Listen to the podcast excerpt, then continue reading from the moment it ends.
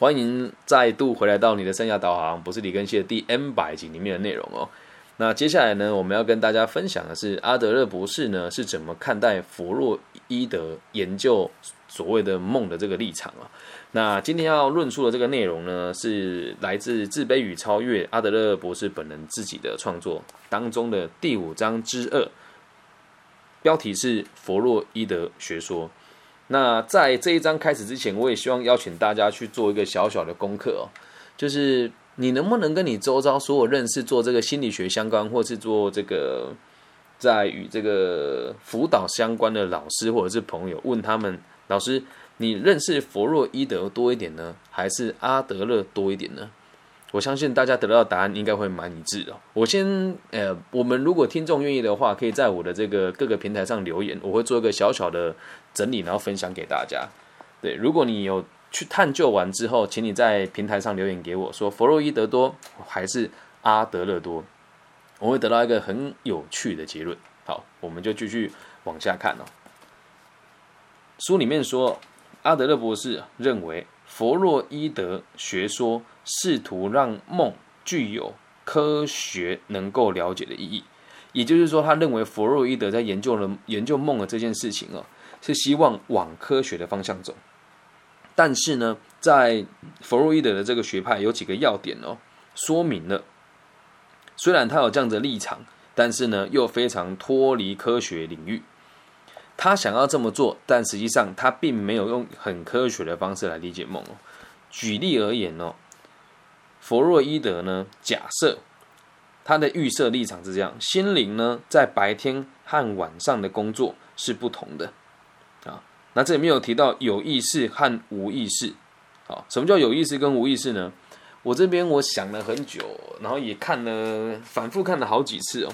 这边的获取他他讲的事情是我们做梦有时候是有意识的，有时候是无意识的，又或者是阿德勒在诶这个弗洛伊德在他的学说里面讲有所谓的潜意识跟表意识，然后这边我也看不是很懂，我必须得老实跟大家说，所以这一段我们就暂时把它略过。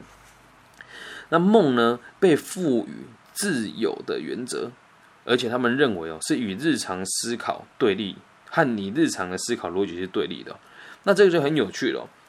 阿德勒意思是，如果按照这个对照或者是这种二元性的思考，就是它是有意识的跟无意识的两个端点，又或者是所谓的它是这个与日常生活思考对立的，这样子的想法就所谓的二二元性嘛。那什么叫二元性呢？就是不是对的，就是错的。好，那能够由这个精神症的这个患者那里获得清楚的说明哦。人经常相信左右是相反的对比，这什么意思啊？我们先讲上一句话，能够从这个精神疾患那里获得清楚的说明，就是在他们的世界里面呢，他们所做的事情也也不一定是百分之百的跟日常思考是完，哎日日常的常态思考是完全对立的嘛，它其实只是一个状态而已嘛。那我们这边往下看，阿德勒举例是这个样子哦，人经常相信，这是我们的论点哦。来，我现在说左边的相反是什么，或者说右边，男性的相反是什么，或者说女性，冷冷的相反是什么？你会说热。轻的相反是什么？你会重。美的相反是什么？你会说丑。强壮的相反是什么？你会说脆弱。都是以对比的方式来认知一件事情。但是呢，如果这这这这一段很精彩啊，他说，如果我们是以科学作为立足点的时候，你就会发现所有的事情都不是对比的哦，都只是相异哦。他们就像是一个天平一样，比较偏向于哪一边而已，而依照他们的事性安排，达成某种虚构的理想。有趣吧？今天我说你重，这个是真实存在的事实吗？未必，有可能是跟我比起来你是重的而已。啊，从这个角度就可以知道，他认为弗洛伊德的学派对于梦的想法是比较狭隘的，但他并没有说的很清楚，对吧？可是从这边就可以看到，他一直在否定所谓的二元论，而这个问题延伸到现在啊，我们大家做学问呢，也都一直停留在二元论上面。我们做人也很常要跟人家争对错。对吧？这就是所谓的二元论嘛。那你就记得一件事哦，不管是什么事情，大原则都一样，没有所谓的对跟错，也没有所谓的这个绝对的存在，都只是每一个，就算你看到东西有客观存在的度量哦，比如说几公斤啊，或者几克啦，或者几度啊，从我们的角度看来，都是一种在两个端点里面，从你的脑子来理解完以后，对他们视线的安排跟想象，而造成某种虚构的理想，很有趣吧？所以他后面又追着追着说明哦，好跟坏，正常和异常，其实也不是任何相反的对比啊，对吧？什么叫好？什么叫坏？好就是跟你要的一样，那什么叫坏？就跟你要的不一样嘛。但是我要的跟你要的会一样吗？不会。这就是为什么这本书我可以一口气看那么久，又看那么多次的原因哦。每次看到呢，我的心得也都不大一样。就很像站在我的角度啊，哦，前阵子又发生一样的事情哦，就有一个同行老师来找我说：“根西怎么办？我现在好生气哦。”我说：“为什么？”他说：“因为我现在用线上课程，学校一直叫我产出课纲，我都生产不出来。他真的很不体谅我。你说我们做这个视讯的课程，怎么可能多生动啊？诶，我不是批评这位老师哦，是遇到问题我们就解决啊。那他说他很想要对那个邀请他的单位发脾气。我当下的想法只有一个哦，他妈，人家不帮你换掉就很偷笑了。那他有没有做错事情？没有啊。如果是我以前，一定会训斥他一顿，说你怎么那么没用，连这个都搞不定。”但现在我改变了嘛，读了阿德勒的思考，我就跟他说：我们先试着怎么去解决这件问题，然后，然后，如果老师你有情绪的话，咱们可以好好的聊一聊。毕竟在这个状况大中当中啊，大家都是辛苦的。我知道您也是全职的靠这个授课来过生活，那这一关呢，我们就更应该要去解决它。如果老师你愿意的话，我也可以把我的 pockets 跟我所有的简简报的内容提供与您。那我这边也有几套这个目前在线上演讲的方式的方法，你可以参考看看。然后就给他听我们前面两集的内容嘛，对吧？其实在我的世界以前，我就认为他是错的，他是王八蛋，他什么事情都做不好。然后这个学校还要还要骄纵他，你能力不好就该换掉嘛，就该来找我们这种擅长做线上课程，或者是更能够理解现实状况来做调整的老师啊。那他不是，但如果我像以前一样对他发脾气，或者去否定他，或者是对他的行为置之不理的话，有几个坏处啊。第一个是我无法帮助他，再第二个我就无法理解大部分的人的思考逻辑是什么。所以你看阿德勒在这个地方，他也是站在同样的立场嘛。他说弗洛伊德的东西虽然不是很好，但我们至少可以知道他不好在什么地方，然后进而去改正它。他很保守的，而且很内敛的讲这件事。我读到目前为止，我我认为。如果有机会的话，能够坐时光机回到那那个年代找他，我相信他也是一个非常反叛而且很有智慧性的一个人吧。嗯，如果真的有时光机，很想回去看看他。好，再回到书里面来哦。阿德勒博士说，任何的理论啊，如果能够把这个睡眠呐、走路的动作啦、梦里的这个思想啊，或者是这个日常的这个思考，能够从这四者里面找到所谓的相反的对比的话，这个就叫做不科学。这个就叫做不科学，所以我们现在记得记得哦，前面这个逻辑就是这个样子哦。弗洛伊德的学派很希望用科学的角度出发，可是呢，从阿德勒的立场来看，他做事情一点都不科学啊，这是一个很多反叛的事情啊。弗洛伊德在当时是大佬，谁敢推翻他，对吧？那我看到这边，我会我会很有感触的原因，是因为。我在这个行业，常常要听人家说什么这个人类什么有意识跟无意识啦，然后到这个年代还在跟人家讲什么这个马斯洛的什么五大需求，画一个三角形，这现在都已经不适用了，对吧？但有人敢去推翻它吗？没有啊。为什么大部分的人不敢推翻它呢？这就很有趣了。如果你要推翻它，你就得不到这些权威人士对你的支持。那你要推翻他呢？你又没有钱，又没有权利，又没有人愿意支持你。就算你懂，你也不敢推翻他。就算你懂，你也不敢推翻他。所以在这边，我看到他很强烈的勇气，并且用柔软的方式，试着和那个年代的对立面生存下来哦。好，那我们继续往下看了。前面讲的这么柔软，后面的强度就越加越强了。阿德就说，弗洛伊德学说另外一个问题哦，他在点出问题哦。他说，梦和性的背景。适得其反，那这里叫什么性的背景？他这边翻译只有写性背景而已。那我看了一下，跟对对比了一下网络上一些资讯哦。这个性背景就是阿德勒，呃，不，是弗洛伊德所说的，就是小孩子都会想要跟父母亲发生性行为。对，那这边他会讲说，在梦里面基本上是不会有这样子的状况，就是和你的梦背景会适得其反的。好，这里呢易脱离了人正常的目的和活动。什么意思呢？阿德勒认为日有所思，夜有所梦嘛。他这边看到又是相反的，他觉得这不全然是这个样子。如果真的像阿德勒呃像弗洛伊德所说的，哦那梦就具有代表个体性表征以外的意义。什么叫个体性表征的意义哦？就是我们的每个人的样貌跟被观察到都是我们的表征行为嘛。那如果梦真的会对我们真实的状况有影响，又或者是它真的和我们的现实状况是相反的？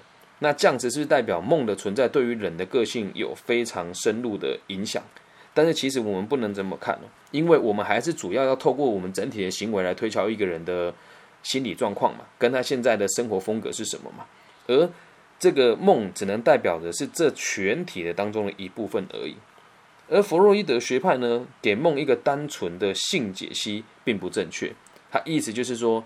他认为梦都是跟性有关系的，而阿德勒的立场是梦跟不是只有跟性有相关哦。而且弗洛伊德哦，他也建议哦，他也有这提这书里面是做建议啦，但我觉得他要表达是他有这个立场。他说梦有可能是死亡的无意识表征。这个地方我想了很久，什么叫死亡的无意识表征？还有上网看了一下他那些内容哦，意思大概大概的意思就是啊。你有没有想过，在梦里的时候，我们在做梦的时候，我们的功能只剩下呼吸而已，身体的功能只剩下呼吸而已。所以有没有可能是它也是一种死亡的表现？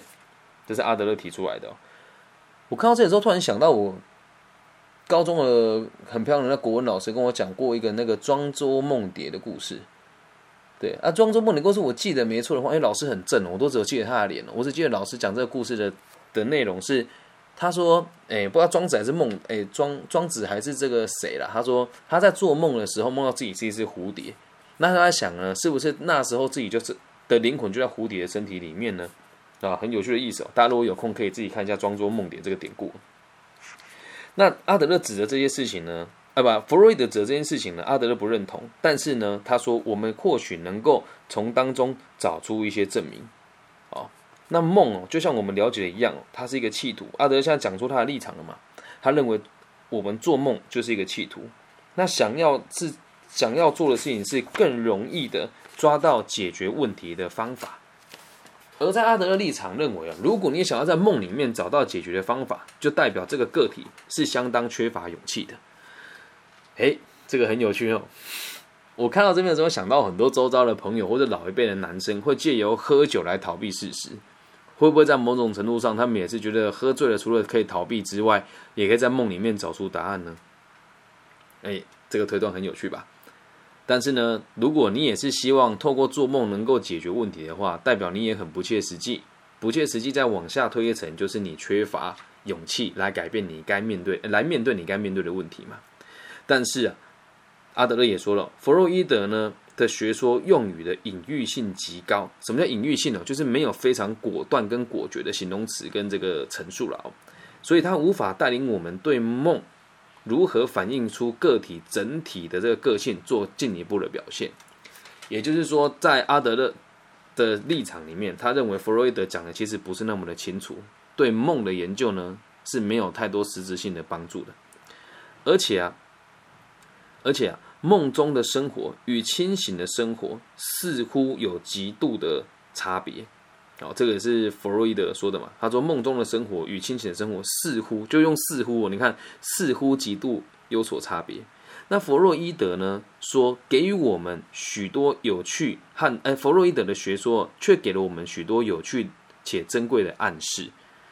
这边我真的很想去看原文是什么。如果大家愿意的话，可以寄一本这个原文的书给我，我应该可以读得更轻松。他说，给我们很多有趣的、珍贵的、有趣和珍贵的暗示，什么意思？他这里讲有趣，有点贬低的意思嘛，或者是有兴趣的意思嘛？那什么叫珍贵哦？就代表他某一些论点存在了，而我可以去辩驳它，反而更有利于我做研究。好，举例而言哦，在弗洛伊德的立场里面，他说梦本身不重要，重要的是。梦所隐含的思想啊，这件事情在阿德勒立场说，这句话只是只为一个暗示而已哦。因为这这个东西，阿德勒也是这么认为的。我们前面有提过嘛，梦本身不重要，重要的是梦所隐含的思想是什么，就刚好跟我们前面所提到他他的逻辑是一致的嘛。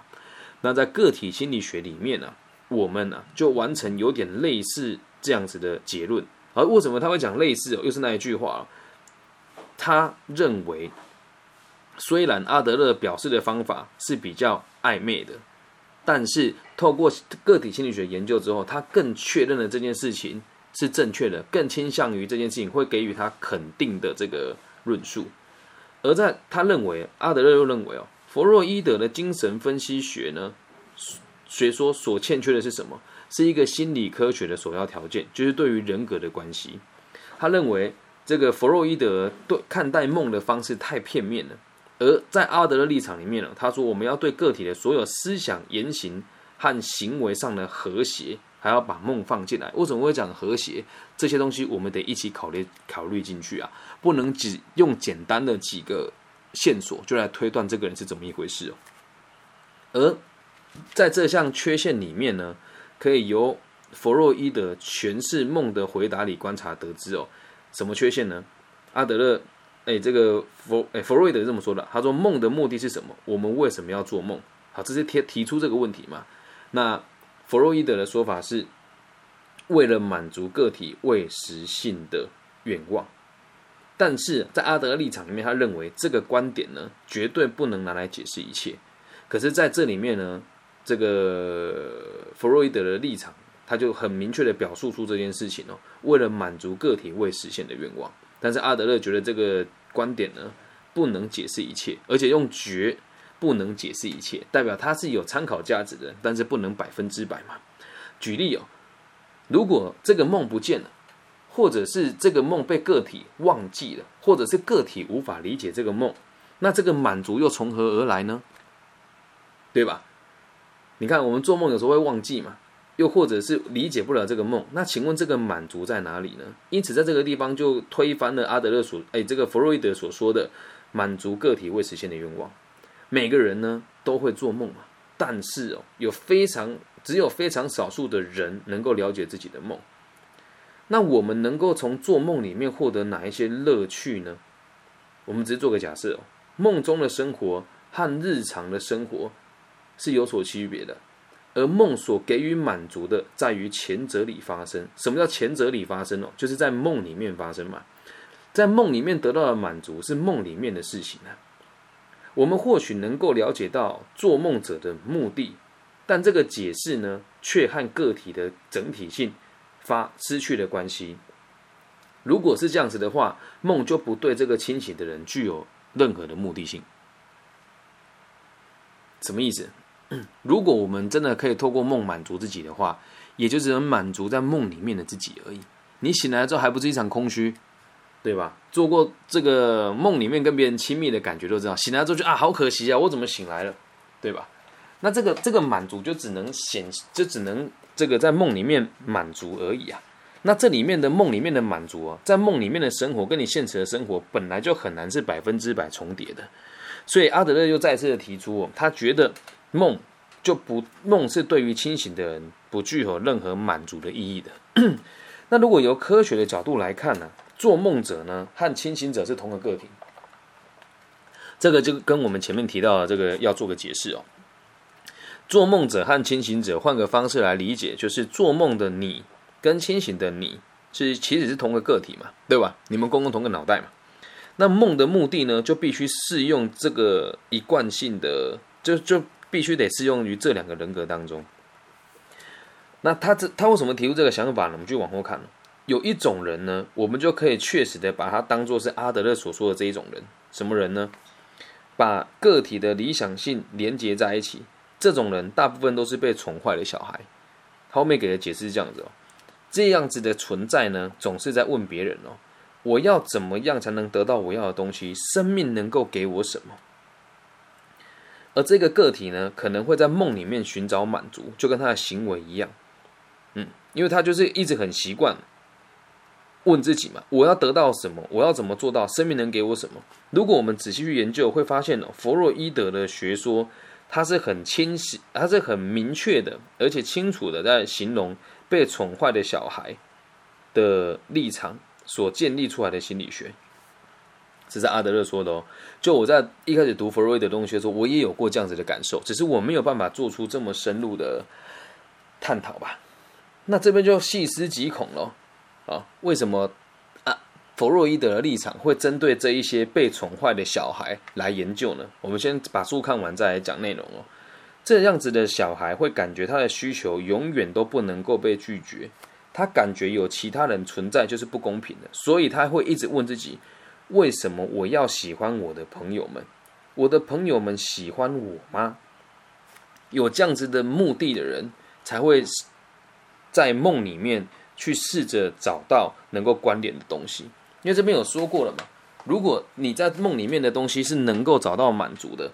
或者是能够延伸到你现现实的人格，就代表着你认为梦里面的自己是可以被，是有比较特殊的能力，或是他是更好的自己嘛？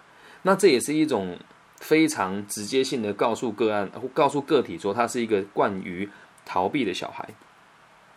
所以在这边，阿德勒给出个结论是，弗洛伊德的这个学说，针对于他的学说，大部分都是为了被宠坏的小孩而设而设立的。而来理解的哦，那这边我怎么会会这么说？他最后给了一个结论，他说精神分析以一个被宠坏的小孩的心态作为基础，并且巨细靡遗的研究这个领域。我觉得这是这一天这一集最大的重点。他认为这个弗洛伊德的精神分析学派是以一个被宠坏的小孩的心态作为基础，并且巨细靡遗的研究这个领域。那这边就有趣了。那为什么会变成这个样子？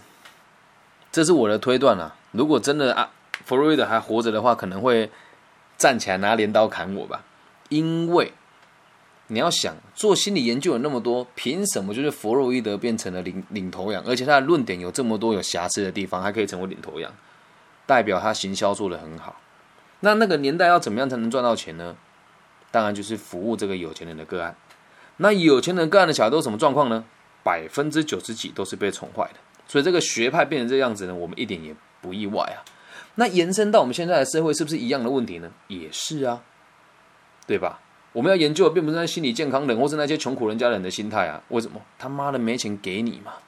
看到这边我真的起鸡皮疙瘩，然后身上还多了一点愤怒的感受。对，这就是为什么我现在读阿德勒的东西会读的这么有心得的原因。因为你看看哦，其实我都有在看我们的节目，进进出出的有哪一些啊？很多也都是心理师，我都知道，但他们听完呢，既不跟我讨论，然后也不诋毁我，也不会跟我说他觉得我的论点有问题，他们就是默默的回去的，可能会在私底下议论一些事情。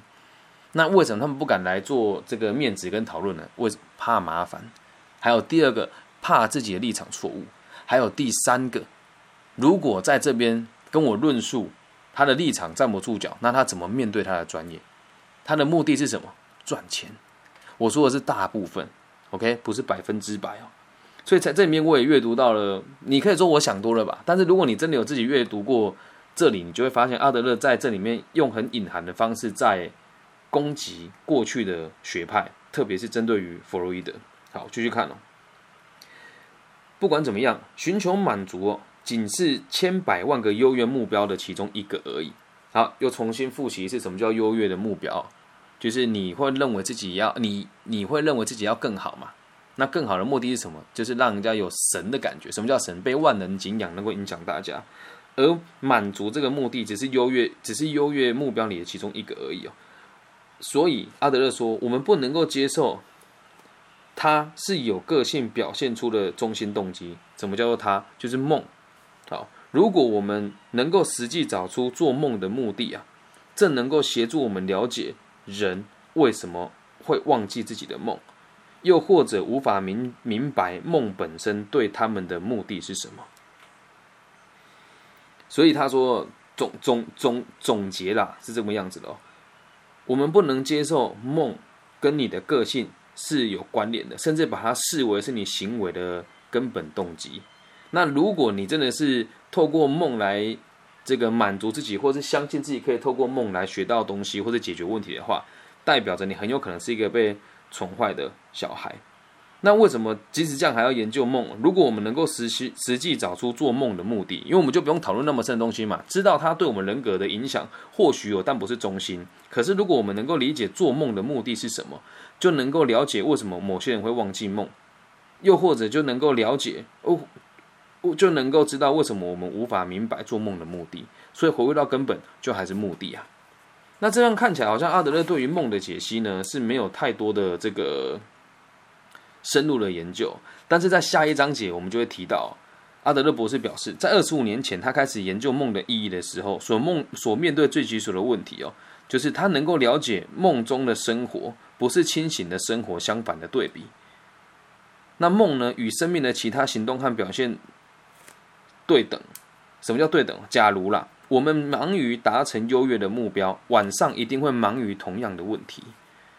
其实每个人做梦的目的呢，与他们清醒的生活里的目的都是一样的，好像他们也必须在梦里一样努力寻求答案。因此，梦一定是他们生活风格的一个产品，并且保持着一致的目的哦。有趣了，本来我们的想法是被梦牵着鼻子走。在梦里面得到满足，而阿德勒立场是梦是我们生活风格的一个产品，并且和我们生活风格是保持一致的目的的。那至于这个看法是怎么开展的呢？就会在下一集里面跟大家提，在这个五之山里面个体心理学看待梦的方式，跟大家做解释。那以上就是今天两集的全部的内容。